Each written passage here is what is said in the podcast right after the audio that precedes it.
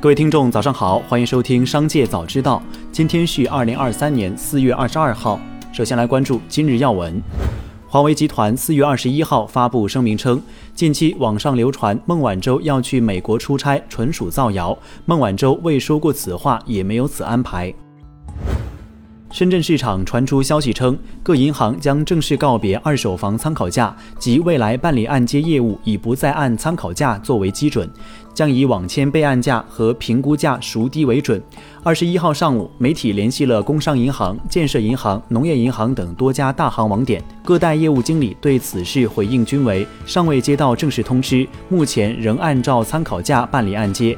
相关业务经理表示，其也注意到了相关舆情，但业务执行层面要以正式通知为准。再来关注企业动态。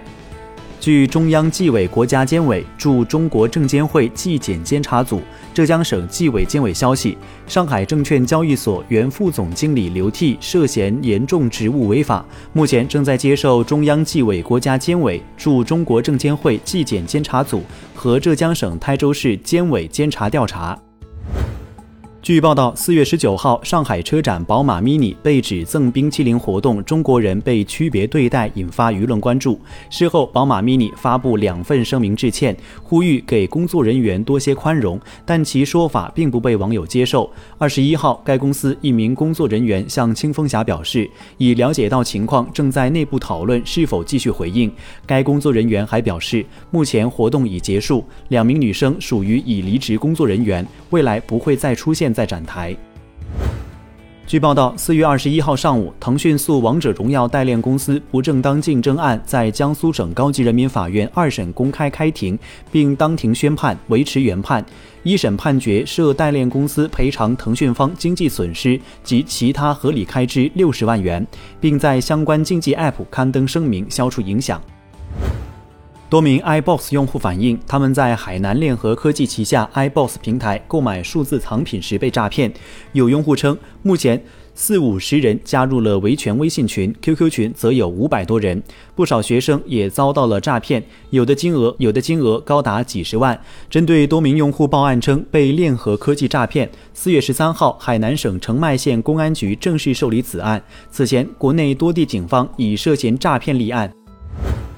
近日，五一民宿预订现涨价毁约潮引发热议。多位网友称，在木鸟民宿提前预订了五一的民宿，随后就接到平台连环电话，说是五一民宿接待不了，让自行退款。在联系了民宿管家后，对方称自己已离职，房东破产不干了，或等等其他理由的形式要求退款。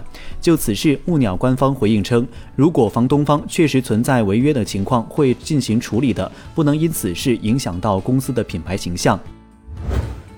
四月二十一号，小鹏汽车官方微博回应接亲车队开辅助驾驶出事称，有人故意拿普通事故抹黑小鹏辅助驾驶。根据小鹏汽车提供图片，有网友称网传小鹏 P7 集体开辅助驾驶接亲车变事故车。四月二十号，董宇辉在东方甄选直播间回应自己拒绝一千万广告费。他表示，当时无心，没有炫耀的意思。很多人可能不理解，觉得自己在装。但从去年到今年，拒绝的代言或商务可能加起来不止一个一千万，可能在十个一千万以上。再来关注产业新闻。四月二十一号，记者对话中房集团原董事长、汇利基金董事长孟小苏。在直播中被问到是否建议去西双版纳抢房的时候，孟小苏的回答是肯定的。他认为西双版纳是个好地方，环境优美，气候条件良好。如果有闲钱，建议去旅游度假的地方买房，不光能住，还能保值和增值。今年五一假期迎来五天小长假，是二零二三年春节后首个长假，也是出境团队游试点恢复后的首个长假。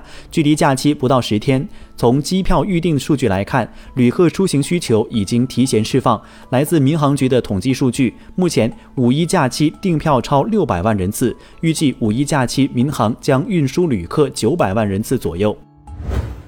山东淄博烧烤出圈后，前往淄博的游客与日俱增。目前，淄博多家酒店五一期间的客房都已经提前售罄，淄博五一住宿预订量较二零一九年上涨百分之八百，增幅位居山东省第一。然而，一些烧烤门店面临人手紧缺问题，特别是经验丰富的烧烤师更是高薪难求。招聘平台显示。目前，淄博有几十家烧烤店发布了招聘烧烤师的公告，月薪在五千元到一万一千元不等，不少都打出了急聘的标识。半导体研究公司 SemiAnalysis 的首席分析师迪伦·帕特尔近日在接受采访时透露，OpenAI 每天的运作可能要花费高达七十万美元，因为人工智能运行所依赖的计算基础设施价格高昂。